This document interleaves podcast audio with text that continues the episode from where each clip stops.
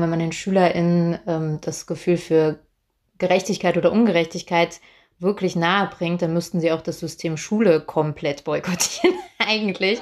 Ne? Also dann würde, würde sich auch einfach die Frage auftun, dann würde von den SchülerInnen die Frage auftun, warum haben wir hier nicht mehr Space, um Feedback unseren LehrerInnen zu geben, zum Beispiel. Kleine Pause.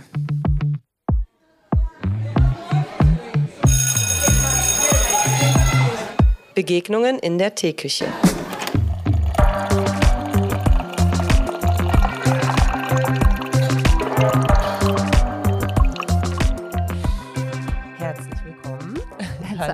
Genau, zu einer neuen Folge ja. Kleine Pause. Jetzt habe ich dir reingequatscht. Macht nichts, ist nicht schlimm. Normalerweise gebe ich das ja auch immer ab und heute habe ich einfach drauf losgeredet. Ähm, wir haben Samstag, Samstag mhm. früh und wir freuen uns, dass wir heute wieder eine Folge aufnehmen können mit einer ganz tollen Gästin und wir würden dich bitten, dich vielleicht einmal selber vorzustellen. Ja, sehr gerne. Hallo. Ich freue mich sehr, mit euch zu sprechen. Mein Name ist Shader Basiar und ich bin Autorin. Das heißt, ich habe Bücher geschrieben. Weil ich finde es immer ein bisschen schwierig, weil ich finde, jeder darf sich Autor, Autorin nennen, solange er oder sie schreibt. Ich tue das irgendwie, weil ich denke, ich, ist es ja auch gerade das, was so meinen Lebensunterhalt trägt. Äh, egal, genau. Ich habe letztes Jahr meinen zweiten Roman Drei Kameradinnen veröffentlicht. Davor der Roman hieß Nachts ist es leise in Teheran.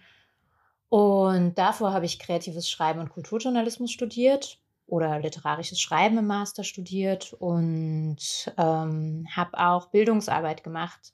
Lange eigentlich. Also ich habe das eigentlich in meiner Jugend so angefangen, so ehrenamtlich. Bin in Hunsrück aufgewachsen und nicht so wahnsinnig viel passiert ist. Und das war so mein, mein Hobby, um wenigstens irgendwas Cooles zu machen, eben Jugendgruppen zu betreuen oder Ferienfreizeiten zu betreuen und sowas. Und das habe ich eigentlich bis vor drei, vier Jahren immer weitergemacht und irgendwann auch beruflich gemacht, weil ich so die Idee hatte, dass das super zusammengeht, Autorin sein und ähm, ja, Pädagogin sein und habe irgendwann gemerkt, es geht nicht, solange man eigentlich auch noch ein Leben haben möchte, in dem es um einen selber geht. Deswegen bin ich jetzt nur noch Autorin und äh, ja, das andere kommt vielleicht irgendwann mal wieder.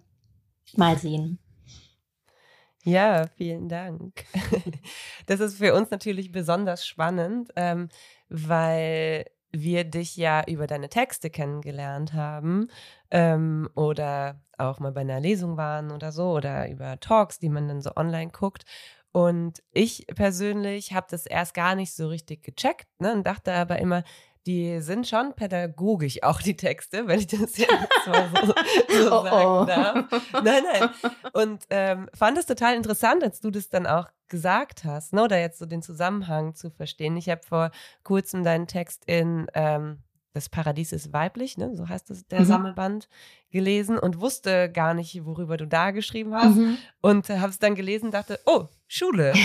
das ist ja, das ist ja spannend. Und ja, deshalb mal gucken. Sprechen wir bestimmt gleich noch drüber, wie da auch so die Wechselwirkungen dieser Bereiche sind, von denen du jetzt gerade schon erzählt hast. Ich glaube, da liegt ganz viel Interessantes drin. Möchtest ja. du die Anekdote einleiten? Ihr merkt, die eine von uns beiden ist heute wacher als die andere. Deswegen kommen wir immer so hin. äh, genau. Ähm, es wäre super, super schön, wenn wir dieses Gespräch fortsetzen könnten, indem du uns eine kleine, und nicht nur uns, natürlich auch unseren ZuhörerInnen, eine kleine Anekdote erzählst. Ähm, du hast ja gerade schon angeteasert, dass du viele Berührungspunkte mit Schule und Bildungsarbeit in deinem Leben hattest und hast. Vielleicht möchtest du uns an einer Anekdote teilhaben lassen. Mhm, wobei ich vorneweg sagen muss, dass meine Bildungsarbeit äh, komplett außerschulisch war und mir das tatsächlich auch immer sehr wichtig war. Und ich habe eine Anekdote mitgebracht, die mir eigentlich eher erzählt wurde, weil ich war zu klein, um sie richtig mitzubekommen. Aber es ist eine, in der Lehrerinnen und Eltern sehr gut wegkommen in der Zusammenarbeit, finde ich. Und ich dachte, ich schiebe das vorne weg, weil ich habe jetzt schon die leise Befürchtung, dass äh, Schule ansonsten nicht so wahnsinnig gut wegkommen könnte bei mir. Ähm, Es war nämlich, ich war glaube ich so in der ersten oder zweiten Klasse und meine Eltern waren zum Elternsprechtag bei der Lehrerin eingeladen. Und die Lehrerin war happy, ich war irgendwie ein okayes Kind, habe meine Sachen so gemacht, wie ich sie machen soll. Und dann hat sie das meinen Eltern erzählt und mich gelobt. Und meine Eltern haben dann aber wohl gesagt, ja, ähm, Aber Shader ist mit ihnen nicht zufrieden. Shader ist neulich nach Hause gekommen und hat erzählt, dass ihre Freundin wohl geweint hat. Also wie gesagt, ich erinnere mich an die Story nicht, kann es nur wiedergeben, wie meine Eltern mir erzählt haben. Also es war wohl so, dass irgendwie meine Banknachbarin irgendein wirklich ganz existenziell schlimmes äh, Problem hatte, das man halt mit sieben, acht Jahren so hat und die Lehrerin sie gar nicht ernst genommen hat und sie irgendwie so abgewimmelt und zurück auf den Platz gesetzt hat. Und ich weiß nicht, was mit meinen Eltern los war, das der Lehrerin zu erzählen und zu sagen, schön, dass Sie mit unserer Tochter zufrieden sind, unsere Tochter ist nicht mit Ihnen zufrieden. Und die Reaktion der Lehrerin war total cool, weil sie das so total angenommen hat und so als Feedback total ernst genommen hat und auch wohl sowas gesagt hat, wie dass ihr das äh, die Augen öffnet, weil sie halt am Tag einfach so viele Entscheidungen trifft, so viele Sachen macht. Die hat natürlich immer ihren Grund. Das wissen wir ja jetzt aus Erwachsenenperspektive ja sowieso. Natürlich hat die Frau tausend andere Dinge auf dem Schirm und kann ja auch in etwa einschätzen, welche Dramen wirklich, welche sind, die jetzt Zeit brauchen. Und trotzdem, finde ich, braucht man so oft so den Außenblick oder den, eher den Innenblick von den Leuten, mit denen man arbeitet, die einmal mal signalisieren, ja, aber es war gerade für mich trotzdem wichtig und das ist nicht cool. Und das war so der, der Ausgang dieser Geschichte, dass die Lehrerin statt es merkwürdig zu finden, dass die Eltern damit zu ihr kommen oder statt sich zu ärgern oder statt sich irgendwie rauszureden und so weiter, mit so einem ganz klaren Stimmt, so, das nehme ich mit und es äh, hat bei mir jetzt was bewegt, so rausgegangen ist. Und ich erzähle das vor allem, weil ich so denke, das äh, ist so selten. Also ich finde, das ist im Miteinander eh so selten. Ich finde so im Kontext Schule, wo ja irgendwie so verschiedene Hierarchien aufeinanderprallen, so die Eltern und die LehrerInnen und irgendwie das Machtgefüge, in dem sich alle gegenüber den Kindern bewegen, da passiert es so wenig, dass die, ähm, ja, so die, die Rückmeldungen der Kinder gerade in der Grundschule irgendeinen Wert haben. So, das macht man ja auch nicht. Man holt sich ja auch kein Feedback von der zweiten Klasse ein oder so.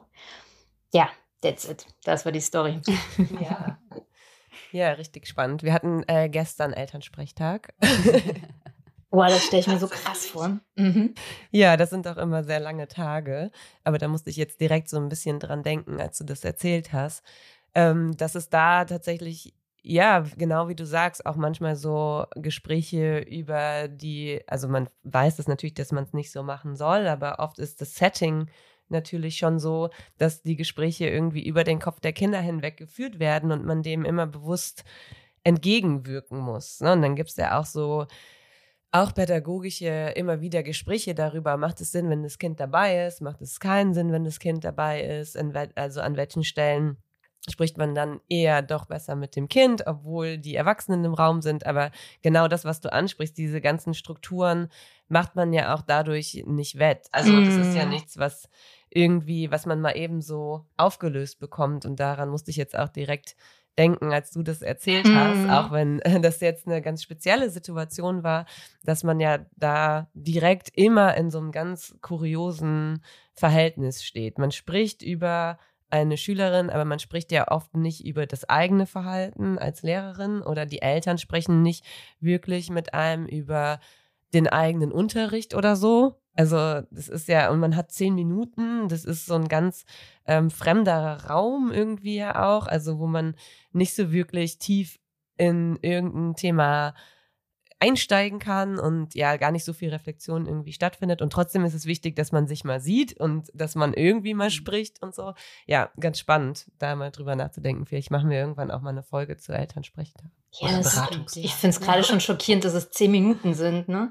Ja. Also das äh, habe ich überhaupt nicht auf dem Schirm, weil zehn Minuten ist ja wirklich gar nichts. Und nichts, eigentlich ja. müsste man ja so, also jetzt, ich weiß, dass Schule nicht so funktioniert, aber jetzt, nachdem ich viele Jahre Pause davon hatte und nichts damit zu tun haben muss, ähm, logisch wäre ja auch zu sagen, hey, das sind eigentlich drei Parteien, Eltern, LehrerInnen und Kind oder Jugendliche. So, die haben alle unterschiedlichen Blick darauf. Man müsste eigentlich jemand Externes dazu holen, um die drei Parteien halt miteinander ins Gespräch kommen zu lassen. Dann braucht man sehr viel mehr als zehn Minuten. Das ist natürlich was, was niemals passieren würde, aber ich fände es eigentlich voll logisch, wenn das so liefe. So, damit halt alle auch die Möglichkeit haben, wirklich mhm. zu sagen, was sie denken und nicht so ein, also nicht so ein, der, die Lehrerin gibt jetzt was ab und es steht dann da so. So, damit muss man dann leben. Also für mich waren Elternsprechtage immer Horror als Teenagerin. Also für mich waren das wirklich immer Tage, vor denen ich mich gefürchtet habe ohne Ende. Und ich glaube, ich habe jetzt gar keine schlimmen Sachen gemacht oder so. Also bei mir gab es nicht so viel zu enthüllen. Aber ich fand die Vorstellung so schrecklich und schlimm. Hm.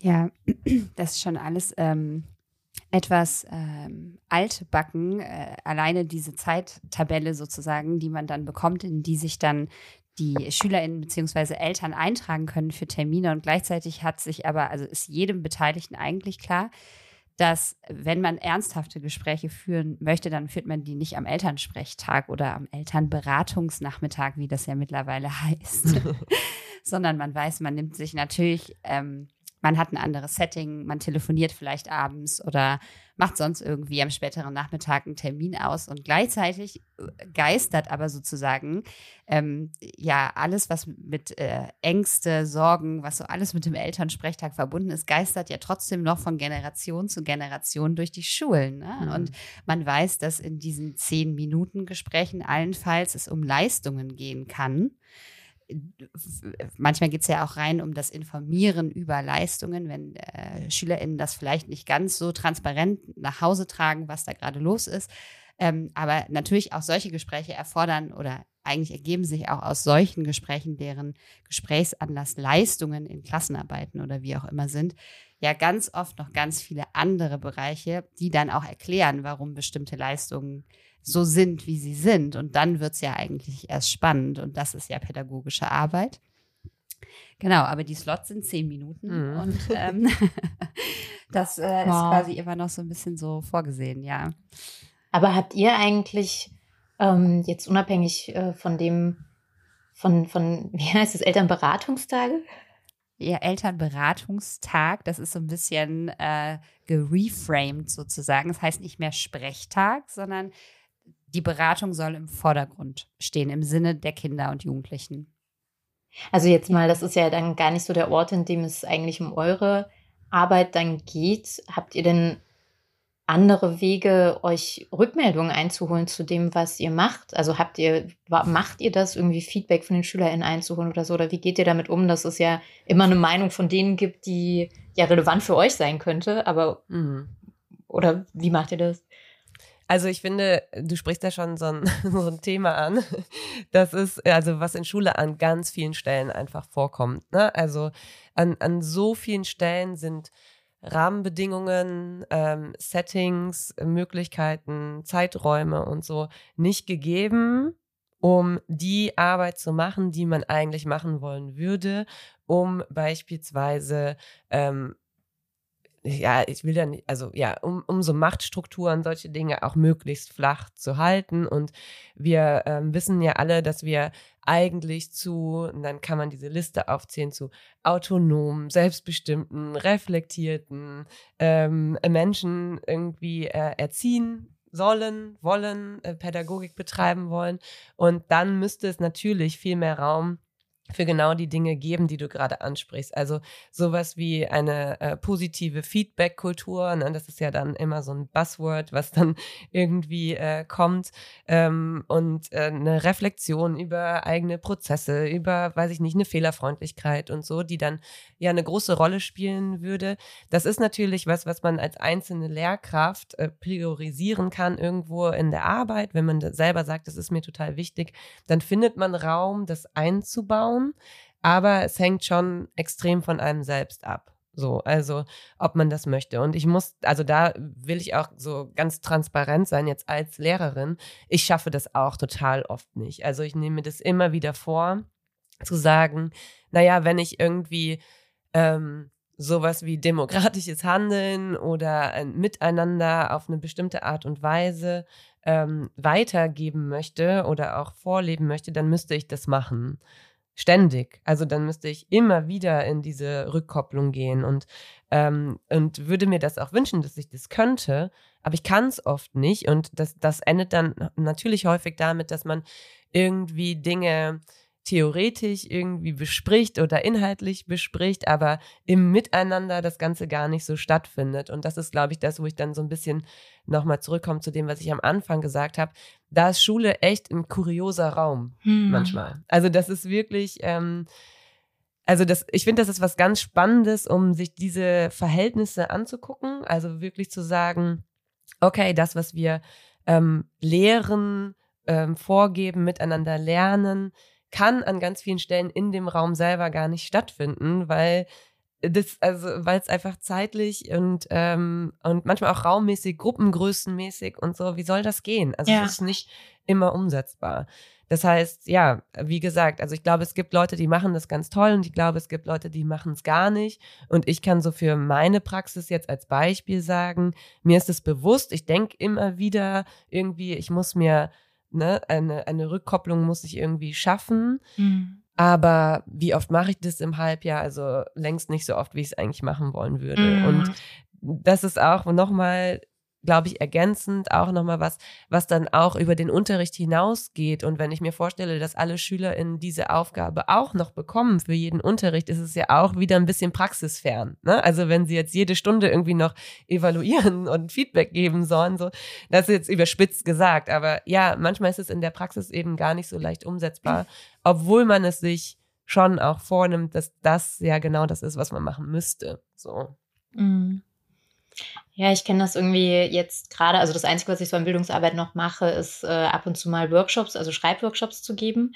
Irgendwie an, an Schulen oder so. Also ich mache das sehr, sehr oft auch nicht, weil das einfach sehr zeitaufwendig ist. Aber wenn ich irgendwie in Kontexten bin, in denen ich weiß, ich kenne die Struktur so an und für sich, habe das schon ein paar Mal für die gemacht und es ist nah, so dann mache ich das schon, weil mir das sonst auch einfach sehr fehlt, so den, den Kontakt zu Jugendlichen. Und also gerade wenn es irgendwie ums Schreiben geht, das ist nochmal so eine komplett andere Arbeit als die, die ich halt sonst äh, so gemacht habe. Ne? Also ich habe halt sonst vor allen Dingen in den letzten Jahren äh, Freiwillige, also Jugendliche betreut oder junge Erwachsene, die einen Freiwilligendienst machen im sozialen Jahr oder im ökologischen Jahr und habe dann deren Bildungstage mit denen zusammen gemacht. Und da war das immer klar so darauf ausgelegt, dass die selbst organisiert sind, dass ich die ab einem gewissen Punkt eigentlich nur noch begleite und unterstütze, dass sie selber ihre eigenen Einheiten aufbereiten. Und da war eben Feedback natürlich ein großes Ding, weil die ja selber auch alles gemacht haben. Also wir haben uns alle ständig gegenseitig Feedback gegeben. Und ich hatte da, glaube ich, sehr häufig so Momente, in denen ich ähm, das hatte, was ich vorhin über meine Grundschullehrerin gesagt habe, nämlich so einen wirklich äh, Aha-Effekt von, ah, okay, wenn du mir das jetzt nicht gesagt hättest, wäre ich da nicht drauf gekommen, weil ich hätte gedacht, das ist doch alles cool.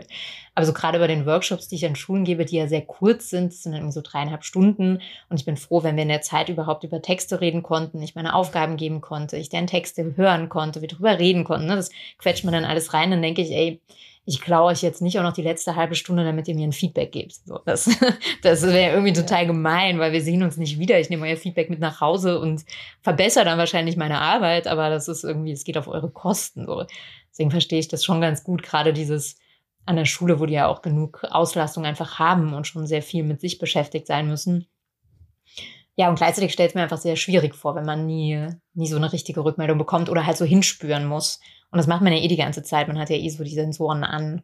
Wie ist die Stimmung? Was geht Mhm. gerade? Was geht nicht? Und so. Nur eine Sache, die ich ganz kurz ergänzen wollen würde. Es gehört ja auch mit dazu, wenn man über Feedback-Kulturen, Bewertungen im Allgemeinen oder Rückmeldungen spricht, dass es uns in Schule ja auch immer darum geht, dass ähm, Kinder und Jugendliche lernen zu verbalisieren und zu wissen, was sie brauchen. Und das ist ja oft auch so eine Kehrseite oder ja, so ein Teilaspekt dieses gegenseitigen Rückmeldens und Spiegelns, wie Lernprozesse laufen. Dass es ja noch nicht mal vorrangig darum geht, dass äh, SchülerInnen jetzt sagen, ja, ich fand die Methode irgendwie spannend oder das hat mich motiviert oder das war mal ein neuer Zugang, der mir gut gefallen hat oder wie auch immer, sondern es geht ja darum, dass ähm, junge Menschen äh, quasi auch so ein bisschen selbstgesteuert ähm, und damit auch eine Selbstwirksamkeit sozusagen entwickeln für ihr eigenes Lernen. Und dafür muss natürlich ein Raum grundsätzlich eröffnet werden im Unterricht oder auch in anderen außerschulischen ähm, Gremiums, also nicht außerschulisch, aber in außerunterrichtlichen äh, Bereichen in Schule, dass SchülerInnen quasi sagen, ich brauche das. Also ich hätte gerne die Unterstützung da und da. Und ähm, dass sie eben nicht ein Programm bekommen, sondern sagen, ich hätte gerne das Modul. Das würde mir jetzt helfen. Können Sie das vielleicht für mich organisieren oder für die Klasse organisieren? Mm, Genau, und das wollte ich nur ergänzen, dass zum eigenständigen Ausgestalten der Lernkultur dazugehört. So. Ja, und das, ich glaube, deswegen habe ich vielleicht auch die, ähm, diese selbstorganisierte ähm, Arbeit so gemocht, weil, also es waren, also ne, wer einen Freiwilligendienst macht, ist zwischen 16 und 26. Das heißt, die haben die Schulpflicht erledigt. Die meisten hatten ehrlicherweise Abitur. Ähm, aber die kamen alle irgendwie von der Schule und hatten äh, so die waren einfach gewohnt, wie es jetzt läuft. Und mhm. von denen fiel sowas ab, dass es nicht so läuft. Und dass sie halt als Gruppe in der Gruppe entscheiden, welche Themen interessieren uns und einfach Gruppenprozesse aushalten mussten und selber irgendwie ähm, entscheiden mussten, wer kümmert sich dann um was, holen wir uns eine Referentin dazu, machen wir eine Exkursion, kann man sich selber in Themen einarbeiten und das vorstellen und also klar war es auch oft so, dass ich gedacht habe, die quälen sich da jetzt durch und es hat nicht gut funktioniert mit dem Gruppenprozess. Aber im Idealfall ist es halt wirklich so, dass die halt hinterher ähm, für sich einen Raum geschaffen haben, wie sie lernen wollen, was sie lernen wollen. Und auch, also ich rede jetzt natürlich wirklich vom Idealfall, es ist natürlich nicht immer so rosig gelaufen, das hat ja auch verschiedene Gründe, aber im besten Fall auch jeder so seine Kompetenzen mit reinbringen konnte. Und dass dann gerade die, die halt sonst irgendwie mal sehr still waren oder das Gefühl hatten, ihr Wissen zählt nicht so richtig, irgendwie eine kleine Nische finden konnten, trotzdem den anderen was beizubringen. Und sei das auch nur was super Nerdiges oder so. Mhm. Und das, also ich habe mich immer ein bisschen gefragt, ob das eigentlich das Lernkonzept ist, was das Coolste ist oder ob es deswegen cool ist, weil die eben alle das andere gewohnt sind, weil die eben eigentlich ja. gewohnt sind, jetzt irgendwie so und so viele Jahre im Programm eben durchmachen zu müssen, nach Hause zu gehen, sich zu denken, okay, danke. also, ob es nur deswegen glänzen konnte, weil sie froh waren, das andere los zu sein, sozusagen. Ich weiß es nicht so richtig, weil ich halt auch glaube, dass ja viele auch in dem System Schule total gut äh, durchgekommen sind und damit auch überhaupt keine Schwierigkeiten hatten und das andere trotzdem auch genießen konnten, weil es einfach was anderes war. Ja. Aber mich hat da immer sehr umtrieben, oder es ist auch einfach was, was mich immer noch beschäftigt, dadurch, dass ich eben keinen Einblick in aktuelle Schulentwicklung habe und nicht weiß, wie sich da Dinge entwickelt haben, dass ich so gemerkt habe, dass die Seminare, die wir gemacht haben, es liegt natürlich auch daran, dass mir bestimmte Dinge wichtig waren, dass die auch ein Ort waren, an dem jeder nochmal so reflektieren konnte, was, was bringe ich mit, so, was, was äh, kann ich einbringen, obwohl mir nie gesagt wurde, dass ich das einbringen kann. Aber auch und da bin ich sehr am Hadern, ob das wirklich mal so gut geklappt hat, ähm, wie viel Raum nehme ich hier eigentlich ein? So, wie viel können die anderen eben auch einbringen, obwohl ich das denen erstmal gar nicht zutraue. Also so die Frage von wie viel, ähm, wie viel Macht habe ich eigentlich innerhalb einer Gruppe, mhm. weil ich zum Beispiel hier einer von vier Jungs bin, in ansonsten 20 Mädchen so und wir dominieren hier aber irgendwie die Runde. Oder ähm, sehe ich vielleicht jetzt durch die Sachen, die wir machen, was die anderen eigentlich auch die ganze Zeit hätten beitragen können, wenn ich denen nur die, die Zeit gelassen hätte und so. Und das sind so Sachen, bei denen ich eigentlich mehr und mehr gedacht habe, das kann ich jetzt mit meiner Arbeit gar nicht mehr großartig auffangen oder bilden, weil das hätte man auch einfach viel früher schon machen können und müssen. Und das ist für mich einfach so ein Rätsel, warum das ähm, kein Schulfach ist. So. Ja. Also ich in der Welt, warum ist das kein Schulfach? Also ja. gerade das, was du eben aufgezählt hast mit, sie sollen ein autonome Wesen werden und selbst und so, und so weiter. Also, also die, diese Dinge, wo ich mich frage, ja, ja super, aber wie macht man das denn, wenn man da irgendwie in Erdkunde und in Sport sitzt? Also das ist eine Frage an euch, vor allem eine, die ich mir bis jetzt immer gestellt habe, aber jetzt eine, die ich an euch gebe. Wie, wie, wie, wie geht denn das? Wie kann man denn Persönlichkeit oder Demokratiebildung irgendwie machen, wenn es ja eigentlich so viel um Inhalte geht und um Leistung geht? Mhm. Mhm. Ja, das ist tatsächlich ein Feld, mit dem wir uns, also wenn wir es beantworten könnten, weiß ich nicht, würden wir wahrscheinlich, wären wir keine Lehrerin mehr, sondern irgendwie Bildungsministerin oder so, hoffentlich. so, keine Ahnung. Nicht, dass ich das sein möchte, aber ähm, das ist natürlich so, glaube ich, eine der Hauptfragen. Ne? Bei dem, was du jetzt gerade gesagt hast, ähm, musste ich auch direkt daran denken, dass es natürlich total cool ist, wenn man an einem Punkt ankommt, in dem so ein gerechtes, nenne ich nenne ich es jetzt mal, äh, miteinander lernen, arbeiten stattfinden kann. Aber man muss ja schon an an irgendwelchen Punkten vorher, das ist ja vielleicht das auch, was, was du jetzt so ein bisschen beschrieben hast, ne? vielleicht finden sie es dann so cool, weil sie was anderes durchlebt haben, an irgendwelchen Punkten vorher gewisse, ich weiß jetzt nicht, Grundfähigkeiten, wie auch immer man das beschreiben möchte, auch ähm, erlernen. Also ob man die dann auch auf diesem Weg, den man dann später einschlagen möchte, erlernen kann, das ist ja eine riesige pädagogische Frage. Also wie schaffe ich es ähm, in einem Raum, in dem schon quasi sowas wie ein Demokratiebewusstsein von Anfang an da ist, die Fähigkeiten zu vermitteln. Und vermitteln ist da ja auch schon wieder, ne? Also irgendwer steht da und vermittelt was, ähm, obwohl der Raum an sich ja eigentlich aus den Personen, die da sind, erwachsen müsste. Aber wie schaffe ich es, die zu befähigen, sich dann quasi wieder ähm, ja mit diesen Fähigkeiten das wieder aufzubrechen, die sie irgendwann aber auf eine bestimmte Art und Weise beigebracht bekommen haben. So, ne? Also wie, wie kriege ich dieses Spannungsverhältnis hin? Das ist jetzt so sehr abstrakt, aber wenn ich mir vorstelle, okay, ich möchte, ähm, dass in diesem Raum jeder seine Meinung artikulieren kann zu einer bestimmten, also sachorientiert, also zu dem Thema, zu dem wir arbeiten. Und jeder irgendwie was dazu beitragen kann zu der Frage, ähm, okay, wie sollen wir vorgehen jetzt in den nächsten drei Tagen dieses Projektes? Dann muss ja aus schulischer oder pädagogischer Sicht vorher irgendwann stattgefunden haben, dass diese, dieses Kind, diese jugendliche, junge Erwachsene ähm, weiß, wie bekomme ich meine Meinung entsprechend artikuliert, damit sie in diesem Raum auch Gehör findet. Ja. So, und diesen Prozess, der ja irgendwo vorgeschaltet ist oder sich vielleicht in Schule entwickelt hat, der ist ja aber im besten Fall auch auf diese Art oder mit dieser Haltung entstanden.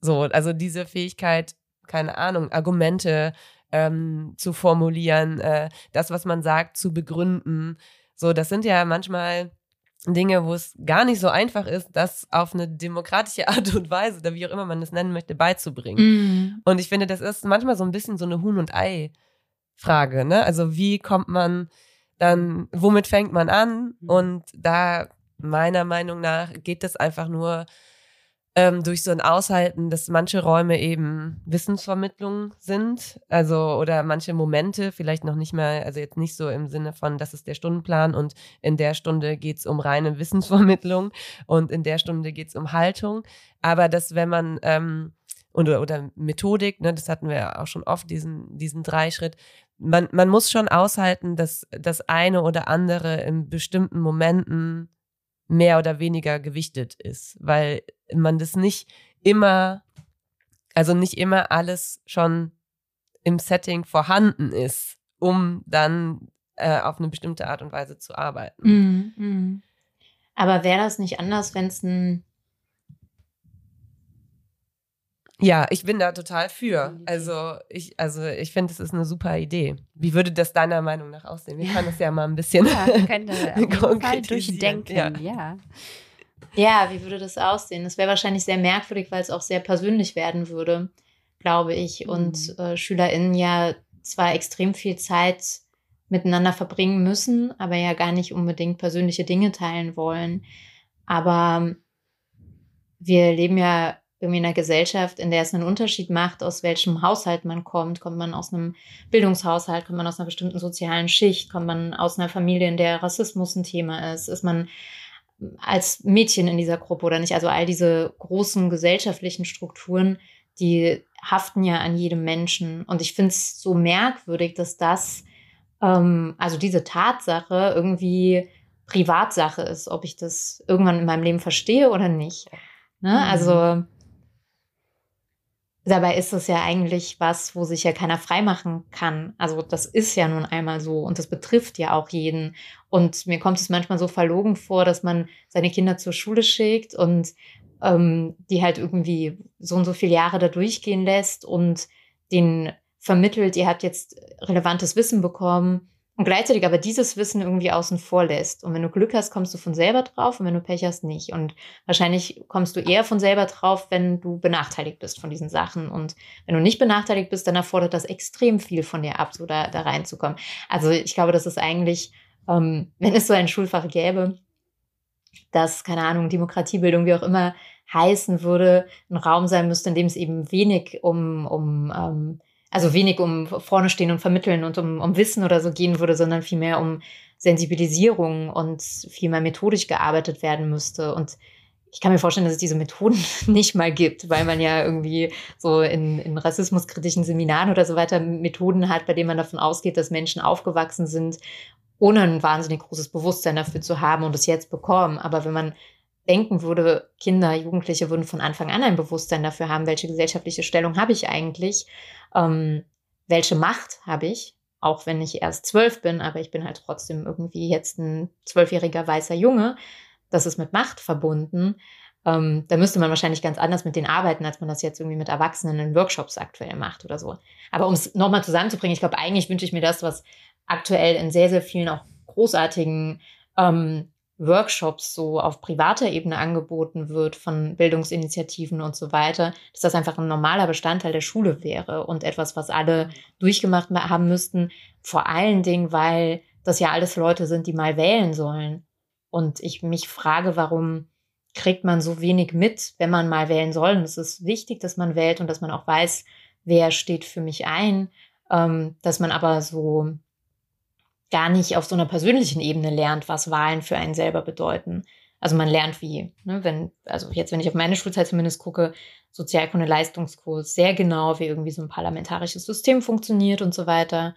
Aber auf der persönlichen Ebene findet da ja gar nichts statt. Da sitze ich und denke, das hat ja nichts mit mir zu tun. So, ich will halt dann irgendwas.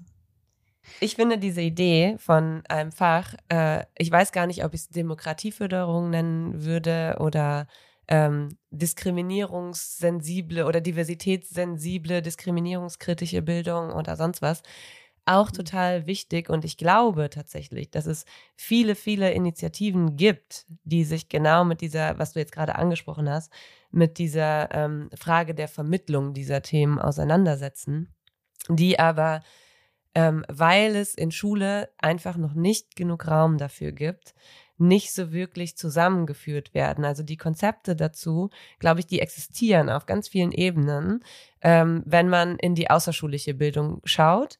Die existieren da, wie du richtig sagst, glaube ich, meistens für Erwachsene, also in der Erwachsenenbildung. Aber es gibt ja sowas wie Weiterbildungen ähm, für Erwachsene, die in pädagogischen Bereichen tätig sind, die beinhalten, wie vermittel ich das jetzt wiederum weiter an SchülerInnen? Wie kann ich das in meine eigene pädagogische Arbeit integrieren? Und wenn man das umdrehen würde und sagen würde, wir gucken uns genau diesen Punkt jetzt zum Beispiel, weil es ein ähm, Fach dafür gibt, an. Ich glaube, da könnte man so, so viel gewinnen, weil dann müssten diese Konzepte ja auch zusammengeschrieben werden. Also dann müsste es ja irgendwie zusammengeführt werden und auf, also in eine pädagogische Arbeit für Kinder und Jugendliche noch stärker übertragen werden. Und ich ähm, sehe das auf, aufgrund unserer Arbeit an so vielen Stellen, genau wie du sagst, ähm, auch so, dass es so, so viele tolle Sachen gibt und man jedes Mal wieder denkt, hä, warum gibt es das nicht in der Schule? Und allein diese Irritation ist ja was, mit der man sich schon beschäftigen könnte. Ne? Wieso kommt immer wieder dieser Irritationsmoment auf? Also warum fragt sich eigentlich jeder so, ähm, oder viele, die in, in diesen Bereichen irgendwie tätig sind, ja, warum machen wir das immer alle vereinzelt? Warum machen wir das immer alle mit außerschulischen? Es, also es ist ja total gut, dass es außerschulische ähm, PartnerInnen und sowas alles gibt. Und ich glaube, das ist sowieso ja auch Teil davon, also Teil des Ganzen und sollte Teil des Ganzen bleiben. Ja, ich würde dem, äh, was du jetzt gesagt hast, natürlich total zustimmen. Ich glaube, dass es tatsächlich noch andere, weitere Gründe gibt, ähm, warum Schule sich so unglaublich schwer damit tut. Denn auf der einen Seite gibt es immer so Vorstöße. Ähm, ich weiß nicht, du kennst das bestimmt auch. Es gibt ja zum Beispiel das große Projekt Jugend debattiert an fast allen Schulen. Oder jede Schule ist äh, herzlich dazu eingeladen, an diesem Projekt teilzunehmen. Und wir beide erleben immer wieder, wenn wir uns mit diesem Projekt äh, und SchülerInnen in, in diesem Projekt quasi beschäftigen, mit denen zusammen, dass ganz, ganz viel passiert. Und dass das ähm, langfristig unglaublich viel mit einer Klasse in Anführungszeichen in der Gruppendynamik macht, wenn man mal darüber gesprochen hat, ähm, wie kann ich eigentlich meine Position gut vertreten? Wie mache ich das? Wie kann ich mir Gehör verschaffen? Wie kann ich aber auch fair sein in so einem Gespräch? Und wie kann ich vor allem ähm, mit Blick auf die Zukunft mir überlegen, ähm, welche Variante, welche Position, welchen Blick, welche Perspektive ich auf ein bestimmtes Thema richtiger finde oder weniger richtig. Und das klappt vor allem deshalb so gut, weil die SchülerInnen sich die Themen selber aussuchen können, über die gesprochen wird. Sehr cool. Mhm. Und dann hat man direkt die Relevanz und auf einmal funktioniert alles viel, viel besser, als wenn ich über Inhalte, die im Lehrplan stehen, die alle wichtig sind, aber für die ich ja erstmal deutlich machen muss, warum es mit den SchülerInnen etwas zu tun hat. Und dieser Lebensweltbezug, den man dann oft ein bisschen leider auch konstruieren muss oder der oft aufgrund des Alters der SchülerInnen sehr schwer zu erkennen ist, ähm, das ist ja auch wieder etwas, wo sie sich dann unfrei fühlen, beziehungsweise wo sie das Gefühl haben, sie können das nicht beeinflussen, über was gesprochen wird.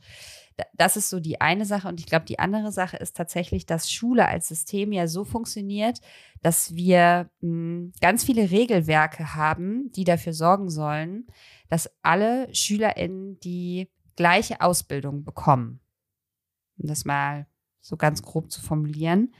Und dieses ich möchte, egal mit welchen Lernvoraussetzungen, mit welchen sozialen Voraussetzungen, ähm, an welchem Punkt der Politisierung SchülerInnen sind, ich möchte letztlich, dass alle an den gleichen Punkt kommen.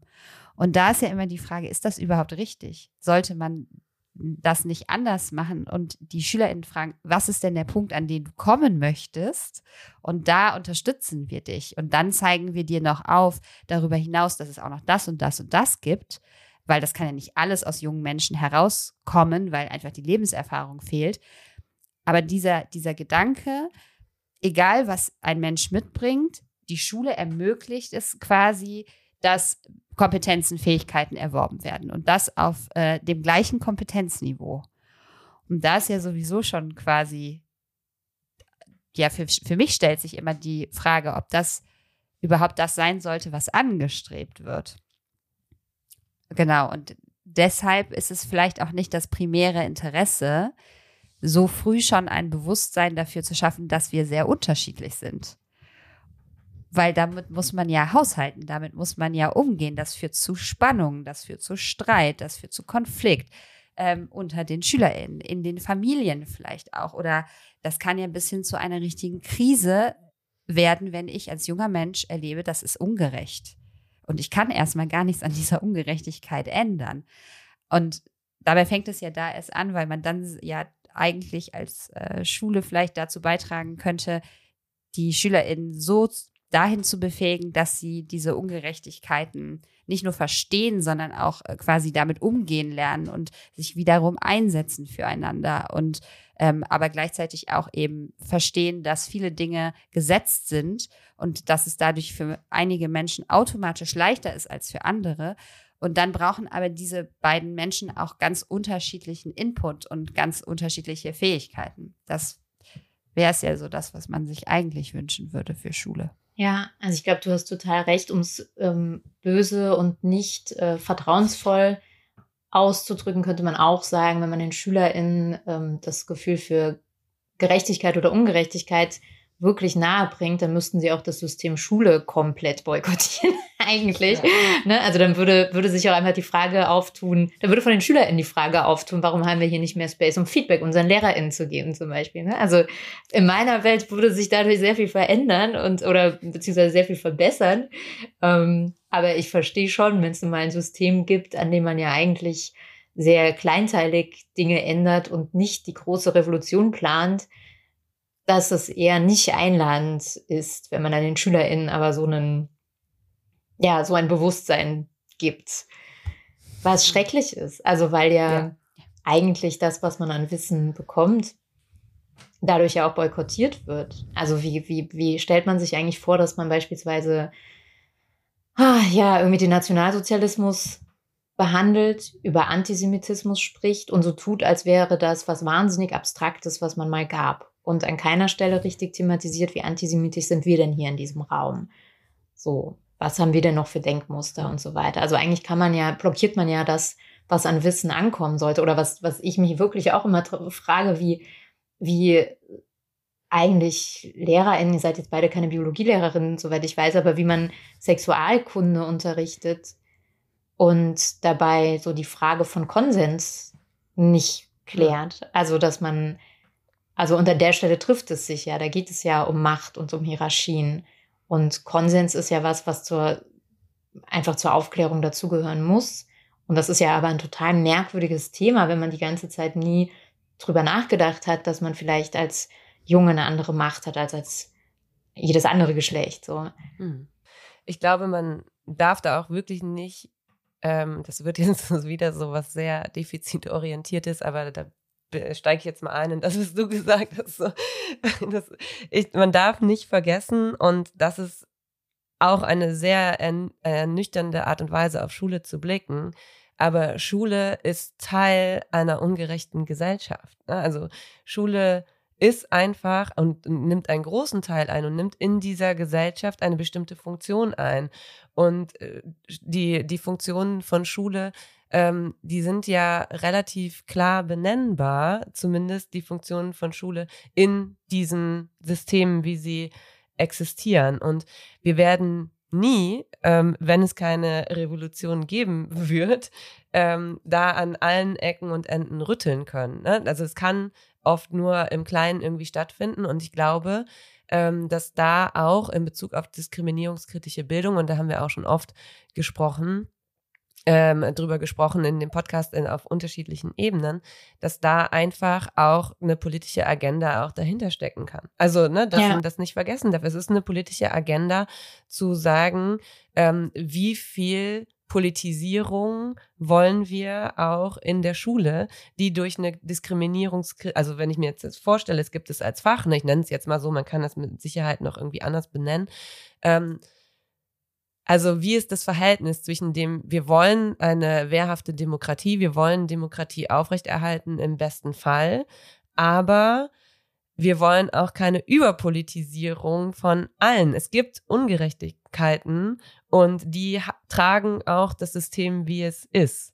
Und wenn man das an allen Stellen aufbrechen würde, und ich spreche jetzt nicht aus meiner Perspektive, dass ich das als äh, richtig und gut erachte, ne? Das, das Gegenteil ist der Fall, natürlich, ne? So.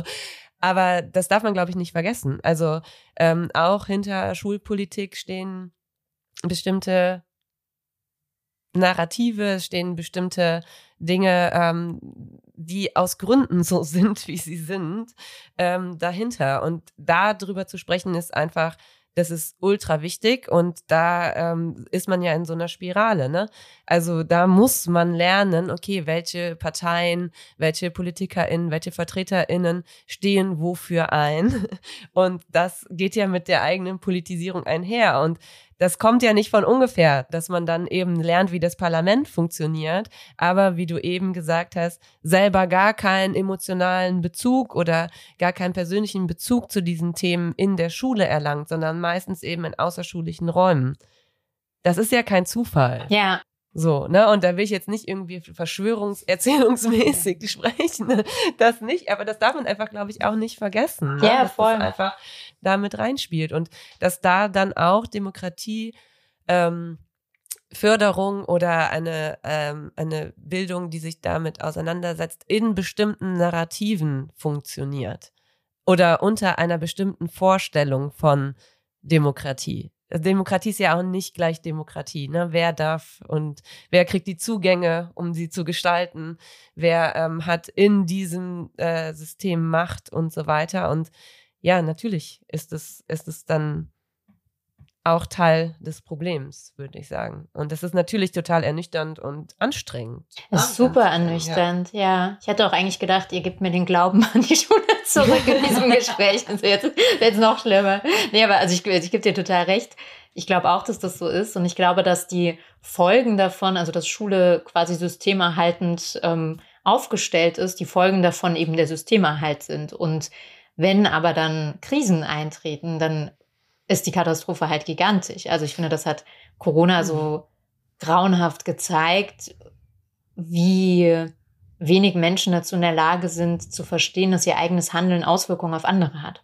So, das ist nichts, was selbstverständlich ist. Und es ist auch offensichtlich nichts, mhm. was einem die Schulbildung beigebracht hat. Und ähm, das hängt ja auch damit zusammen, ähm, sehe ich meine Stimme bei einer Wahl als wichtig an oder nicht, sehe ich mich als wichtig an, sehe ich mich als wertvoll an. Ähm, das fand ich bei Corona oder finde ich bei Corona nach wie vor sehr bezeichnend. Auch die Schnelligkeit, mit der einfach bestimmte tatsächliche Verschwörungstheorien ähm, sofort da waren, die offensichtlich nie weg waren und so weiter. Also innerhalb einer Krise fällt uns das halt alles sofort auf die Füße. Und mhm. deswegen ist halt so dieses Systemerhaltende, auch wenn es eigentlich wirkt wie eine Stabilität, weil sich auf eine Art ja auch einfach nichts ändert und dadurch auch nichts verschlechtert. Sobald halt ein Moment ins Kippen gerät, ist das halt einfach super gefährlich und super fatal, weil wir es nicht geschafft haben, Menschen zu erziehen, die ähm, Verantwortung übernehmen können oder die wissen, was Solidarität bedeutet oder so. Offensichtlich haben wir im Gegenteil stattdessen sehr viele Menschen erzogen, die relativ schwaches Selbstbewusstsein haben und eine merkwürdige mhm. Art, äh, das äh, für sich auszugleichen.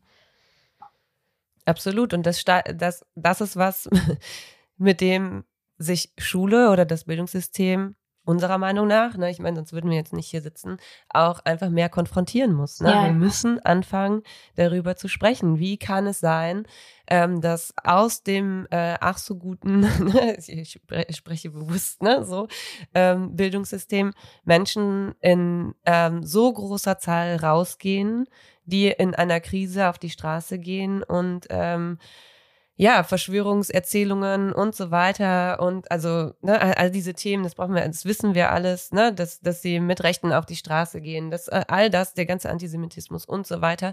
Wie kann es sein, dass das Menschen sind, die aus unserem Bildungssystem hervorgehen? Also ja. damit werden wir uns ja unseren Ansprüchen, wenn sie denn sich dagegen aufstellen wollen, nicht gerecht. Mhm. Wie kann es sein, ne? da können wir auch generell über antisemitismuskritische Bildung sprechen, wie kann es sein, dass kein oder sehr wenige Menschen nur ähm, ein, ein bestimmtes Wissen über ähm, antisemitische Kontinuitäten und, ähm, und eine Fähigkeit der Dekodierung und so weiter haben, obwohl wir ja die vermeintlich so gute Erinnerungskultur und die so ähm, intensive Didaktik äh, in Bezug auf die, den Nationalsozialismus und so weiter seit Jahrzehnten in Schule vermitteln. Also es gibt ja genug Beweise dafür, dass es an vielen, vielen Stellen nicht funktioniert. Ja. Und das kann, das ist statistisch belegt, das ist äh, durch, also wir brauchen nicht mehr Studien. So, das, also die sind alle da. So, wir wissen's, ne? Wir wissen,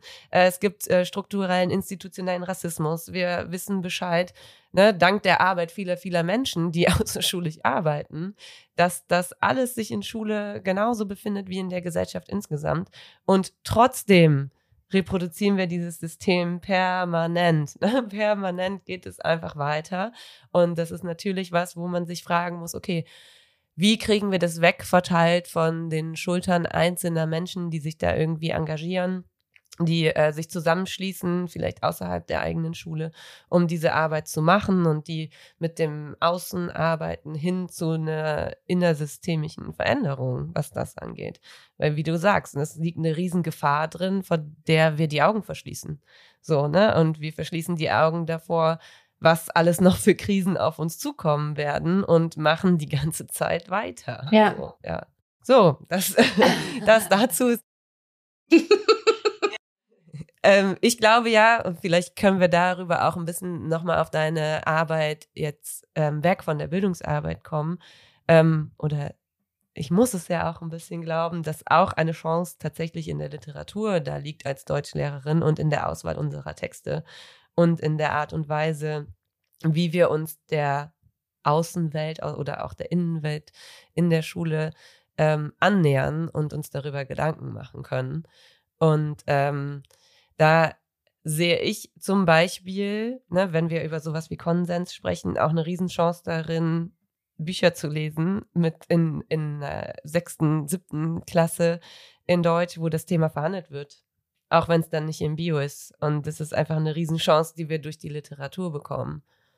Total, das stimmt. Ich finde es sehr schön, dass du da Chance sagst. Also, weil ich merke mal, dass ich inzwischen nicht mehr so richtig gut ertragen kann, wenn Leute mich fragen, kann Literatur Rassismus verhindern, kann Literatur was ändern? Und ich immer merke, boah, wie vermessen wäre das jetzt, wenn ich sage, ja, natürlich, auf jeden Fall. Also da, da will ich, will, ich will da einfach nicht mitmachen, obwohl ich natürlich in Ansätzen das natürlich auch glaube. Deswegen ist Chance in der, äh, in dem Kontext ein extrem guter Begriff, den werde ich mir merken, um klar zu machen. Natürlich ändert es nichts, wenn ich einfach über Rassismus schreibe und Menschen es verstehen, dann ist das extrem cool und schön und dann fühle ich mich wirklich so, als wäre sehr, sehr viel passiert. Aber ich kann mich hinterher nicht hinstellen und sagen, ja, so schaffen wir das doch, so ist doch das Problem bald beseitigt. Sollen wir einfach Bücher schreiben. Mhm. Das wäre ja sehr einfach. Absolut, aber ja, die Verhandlung der Texte bietet das halt dann auch in Schule. Ne? Ja, Ja, ich, ähm, äh, ich habe dich ja gesehen oder ähm, ich konnte dir zuhören auch ähm, auf einer Veranstaltung in Hanau, in, äh, auf der es darum ging, ging, wie funktioniert eigentlich Schreiben, also funktioniert in Anführungsstrichen, wie funktioniert eigentlich Schreiben nach Hanau. Und ich glaube, man könnte das in dem Kontext, was wir jetzt besprechen, oder gerade besprochen haben, auch erweitern und sagen, wie funktioniert eigentlich Schreiben in all den Krisen, mhm. mit denen wir uns, ähm, in denen wir uns gesellschaftlich befinden und immer wieder irgendwie mit so Dingen wie Rassismus und struktureller Diskriminierung auf allen Ebenen konfrontiert sind. Und vielleicht kannst du so ein bisschen für dich versuchen zu beantworten, ähm, welche Chancen darin liegen können? Also ich glaube, so wenn ich auf mich gucke, wäre ich, glaube ich, in dieser Welt schon sehr oft ganz, ganz schrecklich schlimm verzweifelt, so, und zwar von klein auf, weil ich glaube, ich, ähm, also weil einfach sehr viel sehr schlimm ist und weil ich sehr nah an mich ranlasse. Und für mich ist Schreiben tatsächlich, und das verstehe ich jetzt auch erst nach und nach, so ein Weg, Phänomene zu erkennen. Also eben nicht mich daran aufzuhalten, wie verletzend, wie grauenhaft, wie schlimm gewisse Dinge sind. Da geht es auch gar nicht mal darum, ob mich das jetzt betrifft oder nicht. Ne? Ich kann auch darüber, wie Antisemitismus funktioniert, verzweifeln und äh, das Gute in den Menschen vergessen, dass es das auch noch gibt. Und ich finde, das Schreiben für mich eine Weg, ein Weg ist, ist immer zuerst ähm, abstrakter zu denken, es als Phänomen zu begreifen, um dann Wege zu finden, es in Geschichten umzusetzen. Also deswegen wundere ich mich auch mit steigendem Alter mehr und mehr über diese Frage, wie autobiografisch Texte von mir sind oder wie viel von mir drin steckt, weil ich denke, hä, was ist das denn? Also so würde ich, es würde mir überhaupt nichts bringen. Also das kann ich mit meinem Tagebuch machen, aber da, so würde ich äh, jetzt keinen Roman schreiben wollen. Oder ich habe es sogar versucht und habe gemerkt, es klappt überhaupt gar nicht. Ähm, sondern für mich ist wirklich so der Schritt davor wichtig und der hilft mir, diese Krisen ähm, nochmal auf einer anderen Ebene zu sehen. Und dadurch, dass es eben erdachte Figuren sind und erdachte Situationen sind, sind sie eben immer so ähnlich wie wir oder so ähnlich wie wir uns, ähm, wie wir unsere Welt kennen, ohne dass sie halt zu sehr was mit mir jetzt zu tun hätten oder was mit uns zu tun hätten. Also ich glaube, dann eignen sich Geschichten auch sehr gut zur Projektion oder zur Spiegelung und können so einen Mehrwert haben, so eine Sensibilisierung tatsächlich dann machen, wie ich es mir eigentlich, äh, wie gesagt, in meinem Wunschschulfach wünschen würde. Und ich glaube, dass das was ist, was bei allen Krisen eigentlich gut funktionieren kann. Also ich würde mir nicht anmaßen, über die Klimakrise zu schreiben oder darüber, wie auch da Menschen sehenden Auges in die Katastrophe reinreiten. Aber über die Klimakrise zu schreiben, würde ja auch bedeuten, über menschliche Funktionsweisen des Denkens, über Egoismus und so weiter zu schreiben. Da steckt ja so viel wahnsinnig Menschliches drin. Und ähm, ja, ich glaube, dass das ganz, ganz wichtig ist, um Phänomene zu verstehen als Person, die einfach zu Hause sitzt und ein Buch liest. Bin mir gerade unsicher, ob ich deine Frage beantwortet habe. Doch, ich glaube schon. Ja. Ja, ich bin mir auch, also es war ja auch keine komplett klare Formulierung, weil ich immer so frage, während ich denke. Ähm, und dann merke, okay, wohin will ich eigentlich mit meiner, mit, mit dem, was ich gerade sage. Aber bei dem, was du jetzt gerade gesagt hast, da kam mir direkt in den Sinn, wie cool es eigentlich wäre, wenn es Texte geben würde, die genau diese Themen auch im Hinblick auf das Schulsystem verhandeln würden. Hm. Also, ne, also viele Texte, die man liest, ähm, beschäftigen sich ja mit all diesen gesellschaftlichen ähm, Strukturen und so weiter, was wir jetzt gerade angesprochen haben. Und für Schülerinnen und Schüler oder Jugendliche wäre es ja noch mal interessanter, wenn das Ganze im Kontext Bildungssystem oder vielleicht auch ermächtigender, wenn man dann darüber spricht, wenn das Ganze da verortet wäre. Weil man natürlich trotzdem diesen Übertrag immer leisten muss dann in Schule. Ne? Was hat das mit uns jetzt hier in diesem Raum zu tun? Das muss man ja erstmal schaffen. natürlich hat es was mit jedem Klassenraum zu tun. Mm, mm.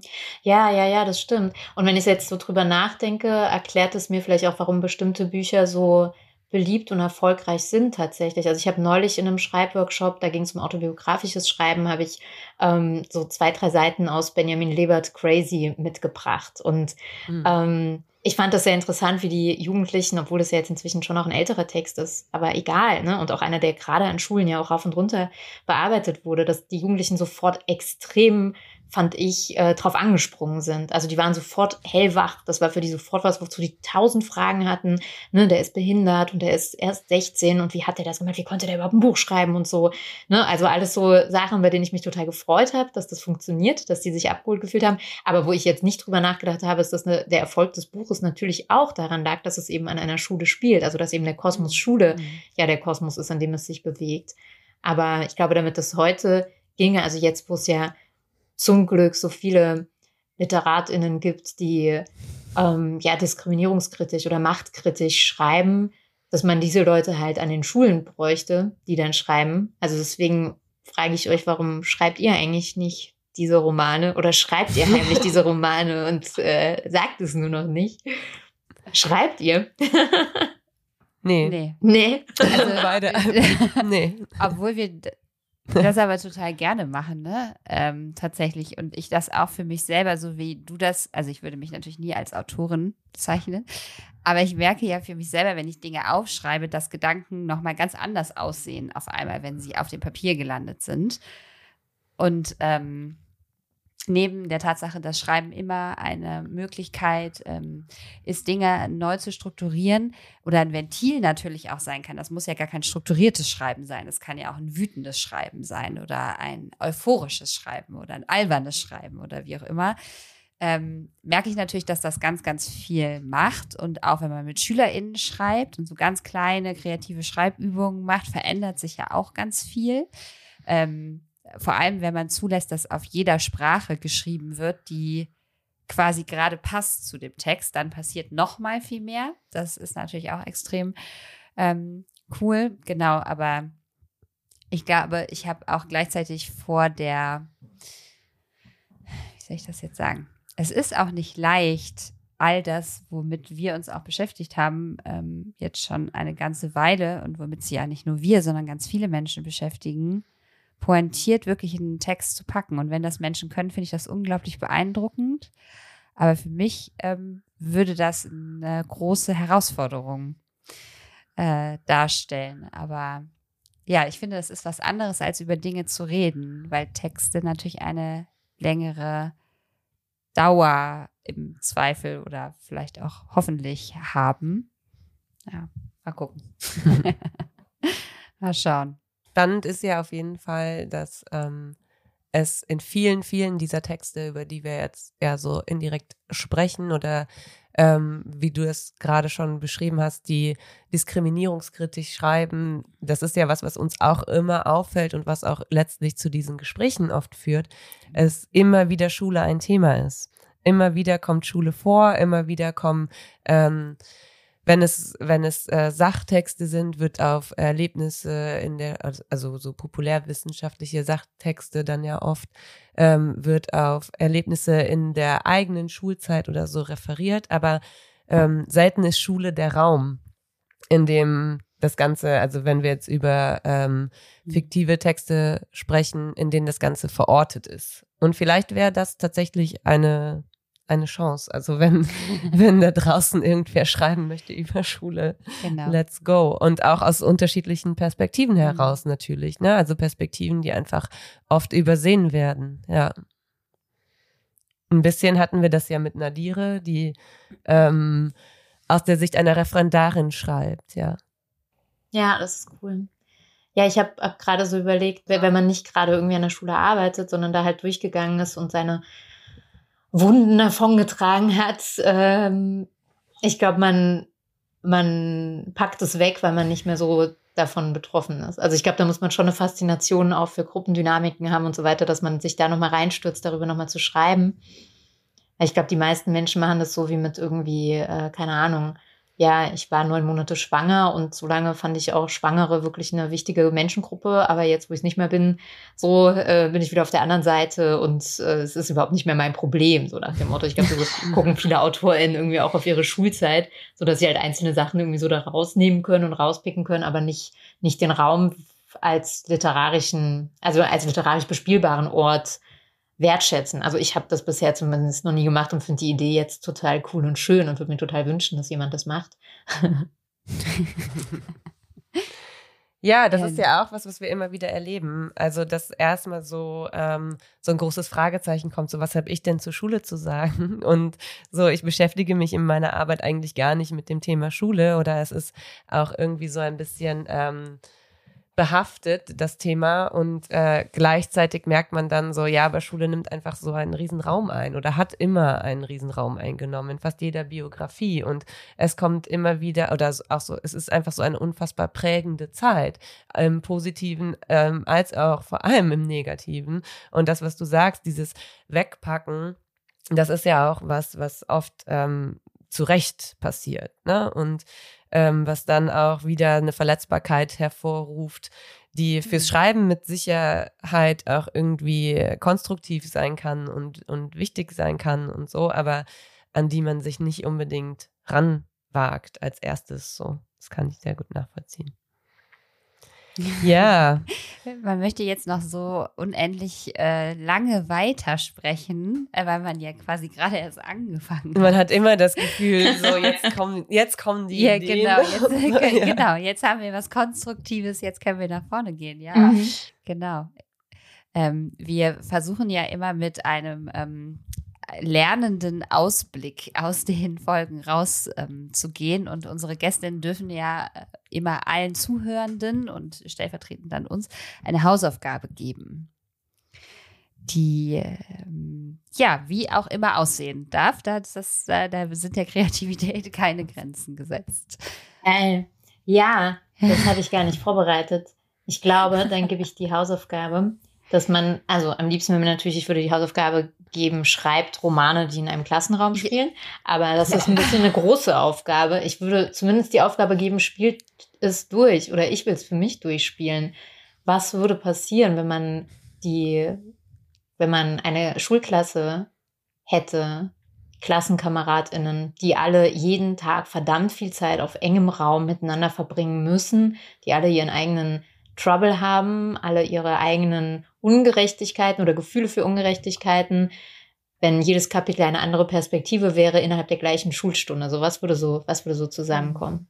Mhm. Meine Hausaufgabe. Geil, schon direkt so eine Schreibaufgabe. Wollte ich gerade sagen, ja. ja. Schreibe ich mir für den nächsten Workshop auf. ja. Das ist mega. Ja, das ist cool. Ja, ich musste jetzt gerade an äh, Fatma Aidemis Gins ja. Mm, denken. Stimmt, klar. Und, weil es steckt Potenzial auf jeden Fall in diesen Gedanken. Ja, super. Ja, vielen, vielen Dank, dass wir am Wochenende, Samstag, mit dir über diese Themen sprechen durften. Es hat total Spaß gemacht. Es ist eine große, große Freude. Vielen, vielen Dank. Ja, sehr, sehr gerne. Ich danke euch. Ich hatte ja genauso viel Freude, behaupte ich. und danke für deine Texte auch. Ja. Ne? Das würde ich auch nochmal hinzu. Und natürlich eine große Empfehlung, auch die Texte zu lesen. Und ähm, ja, also die verschiedenen Romane, aber auch die journalistischen oder die Texte, die, die erschienen sind. Zum Beispiel in der, in der Berliner Zeitung habt ihr ja ähm, zu Hanau geschrieben im Kollektiv und ich glaube, da können wir alle, alle ganz viel von mitnehmen, wenn wir deine Texte lesen. Danke dir und danke euch für die Einladung. und danke Dankeschön. fürs Zuhören. Genau. Bis zum nächsten Mal. Tschüss. Tschüss. tschüss.